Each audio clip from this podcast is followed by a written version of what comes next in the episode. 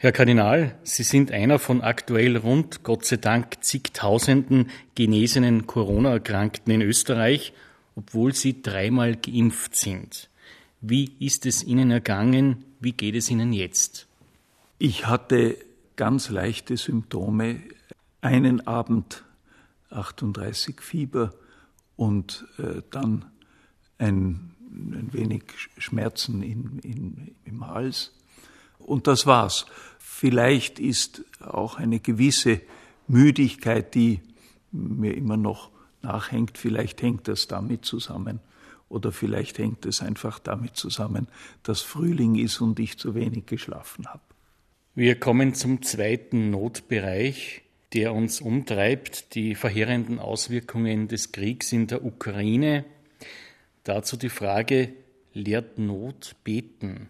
Äh, man sagt das. Ähm, ich kann es bestätigen. Äh, Not hat mich immer wieder zum Beten hingedrängt und hingeführt.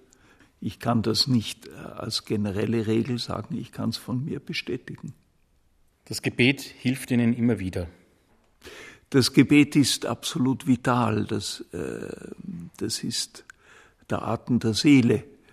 Die Seele braucht das, weil sie, äh, weil sie von Gott geschaffen ist und auf Gott hin geschaffen ist, ist äh, ihr Lebensraum sozusagen. Der Raum, in dem sie sich entfalten kann, ist die Beziehung zu Gott. Wenn wir diesem Bedürfnis der Seele nicht nachgeben, dann verkümmern wir. Äh, dann verkümmert vieles in unserem Leben und die Seele kann, die Seele kann sich nicht, nicht entfalten. Also Gebet ist, ist einfach elementar und ich glaube, dass äh, Menschen viel mehr beten, als sie selber merken. Äh, denn es gibt so etwas wie ein, ein unausgesprochenes Gebet, ein Seufzen der Seele sozusagen, ein Sehnen der Seele. Ich erinnere mich an ein Wort einer Philosophin, mit der ich sehr befreundet war, selber sehr schwer krank gewesen, die mir einmal gesagt hat, wie ich geklagt habe darüber, dass ich so wenig mir Zeit nehme zum Beten und überhaupt, dass mein Gebet so armselig ist. Dann hat sie mir gesagt, aber die Seele betet doch immer. Das werde ich nie vergessen. Äh, und ich, ich glaube, ich kann es heute besser verstehen. Bleiben wir beim Gebet. Bringt Gebet für Wladimir Putin etwas, wenn wir für ihn beten? Es ist überhaupt eine grundlegende Frage, ob das Gebet etwas verändert. Darüber haben äh, die Theologen sich jahrhundertelang den Kopf zerbrochen. Ändert äh, mein Gebet Gottes Pläne? Darüber ließe sich ausführlich reden, über das, was die Bibel uns dazu sagt. Wenn wir davon ausgehen, dass Gott wirkt, dann müssen wir auch davon ausgehen, dass wir Co-Worker sind, äh, dass es zwischen Gott und dem Menschen eine Synergie gibt, ein Zusammenwirken. Wenn wir Gott nicht gleichgültig sind, wenn es so etwas gibt wie, wie das, was die Bibel den Bund nennt zwischen Gott und dem Menschen, dann ist es äh, völlig normal in der Logik des Bundes, dass wir Gott etwas bitten können, wie Gott uns etwas bittet. Er bittet uns äh, darum, dass wir, dass wir seine, seine Weisungen einhalten, weil er, weil er unser Leben will. Ja. Äh, und in diesem Sinne ist es absolut sinnvoll, auch äh, für andere Menschen zu beten. Und warum nicht für Wladimir Putin? Wie verfolgen Sie die Nachrichten in diesen Tagen? Intensiv. Ich gestehe, äh, es bewegt mich sehr und ich schaue sicher drei, viermal am Tag auf die neuesten Nachrichten äh, im ORF, äh, was, wie es sich entwickelt. Kommen wir zu einem anderen Thema, zum synodalen Weg. Da liegen die Ergebnisse der Umfrage vor. Aus Ihrer Sicht, Herr Kardinal, wohin wollen wir uns bewegen? Die ähm, ersten Resultate, die vorliegen, haben mich nicht übermäßig überrascht. Äh, sie sind sehr konzentriert auf innerkirchliche Fragen und auf die, die, üblichen, äh, die üblichen Themen. Ich bin nicht sicher, äh, dass, dass das äh, bereits das Resultat des synodalen Weges ist. Das ist einmal ein Anfang.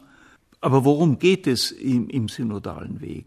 Worum, worum, synodaler Weg ist eigentlich ein, ein Pleonasmus, weil äh, Hodos, äh, Synhodos ist gemeinsamer Weg. Also der Weg des gemeinsamen Weges, wohin führt er, worum geht es? Für mich ist es ein Psalmwort, das am, in ganz einfacher Weise zum Ausdruck bringt, worum es in der Synodalität geht, im gemeinsamen Weg. Herr, lehre uns deine Wege zu gehen. Herr, lehre uns deine Wege zu gehen. Da ist alles, sind alle Elemente drin, die zur Synodalität gehören. Es richtet sich die Bitte an Gott. Es geht um einen gemeinsamen Weg mit Gott. Das Syn, das Miteinander, ist die Urmarke des biblischen Gottes- und Menschenbildes. Weil im Unterschied zu, zu anderen Religionen die biblische Religion eine Religion der Gemeinsamkeit zwischen Gott und Mensch ist. Mit der Urlehre, dass der Mensch nach Gottes Bild geschaffen ist, steht auf der ersten Seite der Bibel. Und dass es zwischen Gott und Mensch eine Gemeinsamkeit gibt, einen Bund. Das heißt, das Wort Herr, zeige du uns deine Wege, dieses Psalmwort beginnt einmal mit dem, mit dem wir einen Bund haben, der uns in seinen Bund genommen hat und mit dem wir gehen. Er geht mit uns und wir gehen mit ihm. Das ist einmal die Voraussetzung. Das zweite heißt, zeige uns. Zeige uns, das heißt, wir wissen ihn nicht. Wir wissen den Weg nicht. Wie sollen wir den Weg wissen, fragt der Apostel Thomas einmal Jesus. Ja. Wie sollen wir den Weg wissen? Wer von uns kennt die Zukunft? Wer von uns weiß mit Sicherheit, äh, wie es zu gehen hat? Den Weg zu finden ist mit viel Unsicherheit verbunden. Daher die Bitte, zeige uns, das ist das dritte Wort, uns, nicht nur mir, es gibt auch den Psalmvers, zeige mir deinen Weg, ja, aber wir bitten, zeige uns das heißt, es betrifft uns alle. Wir sind auf einem gemeinsamen Weg. Die Umweltkrise, die, die Klimakrise, um nur ein Beispiel zu nennen, zeigt uns, wir sind alle davon betroffen. Zeige du uns und jetzt was? Zeige uns nicht die Wege, die mir äh, gerade einfallen, sondern deine Wege. Zeige uns deine Wege. Wir brauchen seine Hilfe, damit wir selber seine Wege finden. Und das Letzte ist, dass das Wort Wege im Plural ist. Es gibt nicht nur einen Weg. Es gibt viele Wege. Viele Wege Gottes. Also, äh, um es kurz zusammenzufassen, mit diesem kleinen Psalmvers ist für mich das Wesentliche von Synodalität gesagt.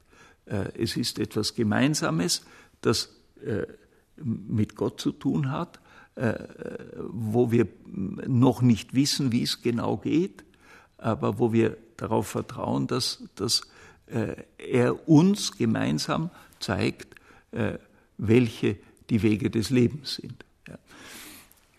Wie das dann praktisch umgesetzt wird, das ist natürlich eine ganz komplexe Frage. Was heißt dann das konkret? Macht man da eine parlamentarische Diskussion? Macht man eine Volksabstimmung? Macht man Fragebögen, um das herauszufinden? Oder werfen sich alle auf die Knie und beten miteinander und hoffen, dass irgendwie Gott zeigt, welches die Wege sind. Darüber müssen wir auch äh, miteinander reden und auch das muss synodal, also gemeinsam äh, gesucht werden. Herr Kardinal, Sie haben jetzt viele Wege angesprochen, die bekanntlich auch nach Rom führen. Ein enger Vertrauter von Ihnen, Papst Emeritus Benedikt XVI., wird zu diesen Tagen 95 Jahre alt. Was wünschen Sie ihm? Ich wünsche ihm auf jeden Fall ewiges Leben. Ich weiß nicht, ob ich ihm noch langes Leben wünschen soll. Das weiß man selber am besten. Ich habe bei meiner Mutter erlebt, dass sie sehr genau gewusst hat, wann es Zeit ist und dann gesagt hat, jetzt möchte ich aufbrechen. Ich mache mich auf die Reise, hat sie gesagt. Also er weiß das sicher am besten selber und natürlich noch genauer weiß es der liebe Gott. Sie haben Ihre Mutter angesprochen, die mit 101 Jahren nun im Frühjahr verstorben ist. Wie leben Sie mit diesem persönlichen Verlust?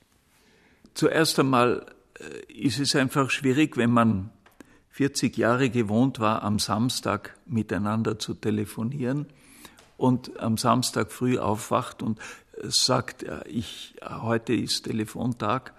Äh, und nein, es ist äh, eben nicht Telefontag, sondern es ist eine neue Situation. Und das Wahrnehmen der anderen Präsenz, an die ich glaube, äh, das äh, muss sich erst einüben. Äh, da hat jeder von uns Geschwistern seine eigene Geschwindigkeit. Das wird sich einüben, weil, wie das Konzil so schön sagt, unsere Verstorbenen, die jetzt enger mit Christus verbunden sind, sind und deshalb näher, als sie es auf Erden waren. Nur wir sind leibliche Wesen und natürlich die leibliche Abwesenheit äh, ist sehr spürbar. Tod und Auferstehung sind ja auch Themen, die uns zu diesem Osterfest prägen, die das Osterfest prägen. Was unterscheidet denn die christliche Auferstehungshoffnung von der Wiedergeburtslehre, Herr Kardinal? Ich habe viel diskutiert mit Menschen, die an die Reinkarnation glauben, also wiederholte Erdenleben. Ähm, ich habe einmal mit einem Jesuiten, der lange in China gelebt hat, ein großer China-Spezialist, den habe ich gefragt, äh, was sagen Sie eigentlich aus Ihrer langjährigen Erfahrung mit den asiatischen Religionen über die Reinkarnation?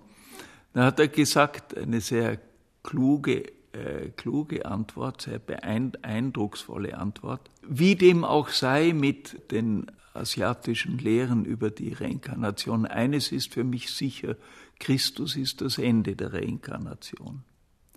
Und ich habe mir das so übersetzt, äh, ganz äh, anschaulich, es ist unvorstellbar, dass Jesus zum rechten Schächer, der mit ihm gekreuzigt war und äh, der zu Jesus gesagt hat, denk an mich, gedenke meiner, wenn du in dein Reich kommst. Und Jesus ihm, hat ihm geantwortet, heute noch wirst du mit mir im Paradies sein.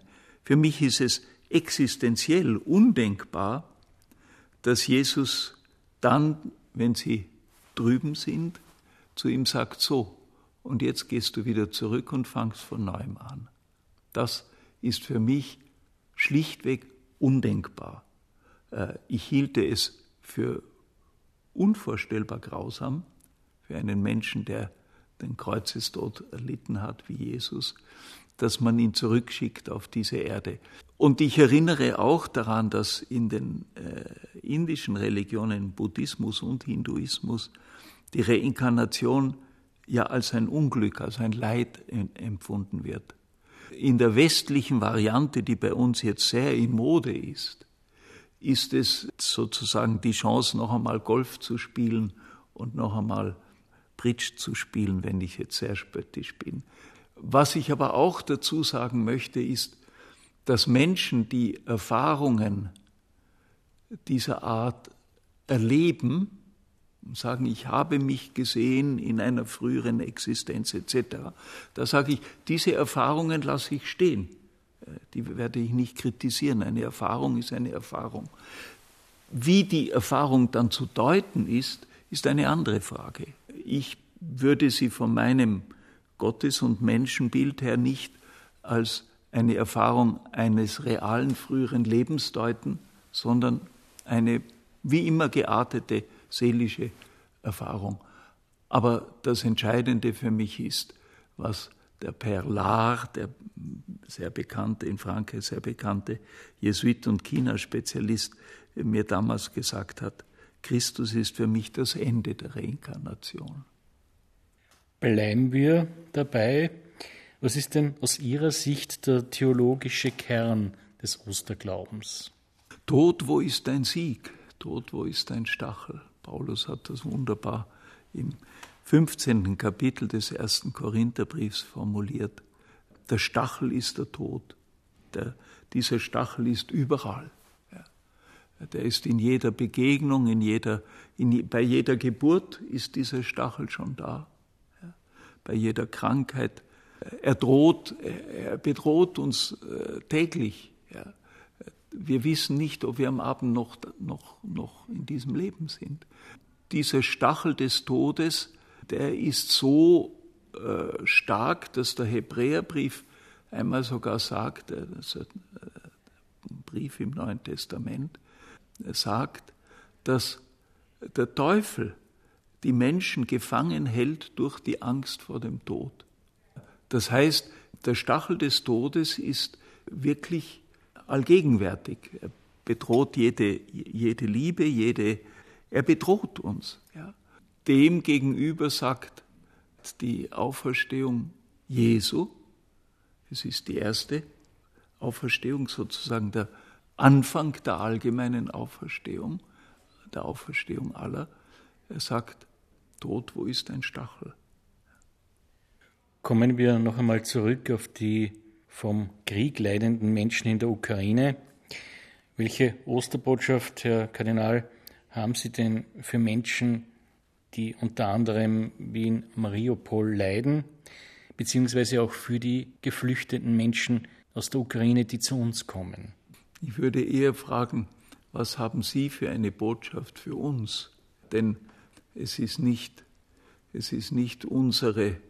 Natürlich sollen wir uns bemühen zu trösten ja, und, und Aufmerksamkeit und, und Zuwendung zu schenken. Aber äh, die, die wirklich etwas über die Auferstehung sagen können, das sind, das sind die, die die Hölle von Mariupol erleben. Ja. Ich erinnere mich da immer an ein Tagebuch vom Graf Lehndorf. Sein Bruder war, äh, ist umgebracht worden am 20. Juli im Widerstand gegen Hitler. Und Lehndorf war in in Ostpreußen zu Hause und war als Arzt, hat er das Ende des Krieges und die Ankunft der, der, der Sowjettruppen erlebt. Und ich, ich habe nicht mehr die Details in Erinnerung. Ich habe dieses Tagebuch in den 70er Jahren gelesen. Und da ist eine Szene, Ostersonntag, 45. Und er beschreibt nur, was in ihm vorgeht. Er ist als Arzt versucht, was, was er tun kann ohne Medikamente in dieser unglaublich dramatischen Situation. Aber dieses Ostererlebnis, das werde ich nie vergessen. Kann mich nicht mehr an die Wörtlichkeit erinnern, nur an dieses siegreiche Gefühl, das er vermittelt hat in, diesen, in dieser Tagesbuchnotiz. Das ist äh, wahrscheinlich das, was äh, Menschen uns von Mariupol sagen können. Ich habe eine ähnliche Erfahrung gehört von jemand, der im spanischen Bürgerkrieg in Madrid äh, mitten unter den Bomben und dem, dem Krieg so eine Ostererfahrung gemacht hat. Oder wenn Sie wollen, ein drittes Beispiel, unvergesslich, das kann man leicht nachlesen, in einem Buch von Reinhold Stecher, wie er schreibt, wie sie in Norwegen mit den Skien äh, Soldaten äh, von einer Höhe runterkommen in ein, in ein Tal und plötzlich läuten Glocken. Und er, er wird sich bewusst, als junger Soldat, er wird sich bewusst, es ist ja Ostersonntag. da beschreibt er auch diese, diese Erfahrung von Ostern. Ja. Also ich glaube, solche Menschen muss man, muss man fragen. Wir haben nicht ihnen was zu sagen, sondern sie haben uns was zu sagen. An Sie persönlich gefragt, Kardinal Schönborn, was bedeutet Ihnen Ostern persönlich? Ostern ist die Voraussetzung äh, dafür, dass Jesus lebt. Und äh, wenn etwas äh, mein Leben prägt, ja, hoffentlich, hoffentlich, dann ist es, dass der Herr lebt. Wenn das nicht so wäre, wüsste ich nicht, was, was ich hier tue. Was, was hätte mein Leben für einen Sinn? Und in dem Sinn ist äh, das Ostergeheimnis einfach die Gegenwart. Ja. Wie werden Sie Ostern feiern, begehen und was planen Sie für die kommende Zeit? Ich äh, habe ein sehr klares Osterprogramm. Das sind die Ostergottesdienste im Dom, beginnen mit der Krisammesse am Karmontag, äh, dann der Gründonnerstag, heuer wieder mit der Fußwaschung, Gott sei Dank, Karfreitag, Osternacht und Ostersonntag. Das ist einfach äh, die Freude, dass wir wieder äh, äh Gottesdienst fast ohne Einschränkungen feiern können. Ähm, und das ist die Freude, das im Dom tun zu dürfen. Ich, ich weiß, dass das ein unglaubliches Privileg ist in diesem Dom, der ja auch ein, ein, ein, Symbol der Auferstehung ist. Äh, Dombrand 45 und der Wiederaufbau. In diesem Dom äh, Ostern feiern zu dürfen. Für mich immer ganz besonders äh, innig der Karfreitag, die Karfreitagsliturgie, die die an sich eine, eine sehr traurige, sozusagen eine schmerzliche Liturgie ist, aber die hat etwas, immer etwas so, so Berührendes, natürlich weil wir äh, den Karfreitag feiern im Glaubenswissen, dass Ostern kommt. Und ich freue mich auf den Ostermontag, den ich in, in, hoffe, in Retz zu verbringen und einen Emmausgang in, Retz, in den Retz durch die Weinberge zu machen. Herr Kardinal, danke für das Gespräch.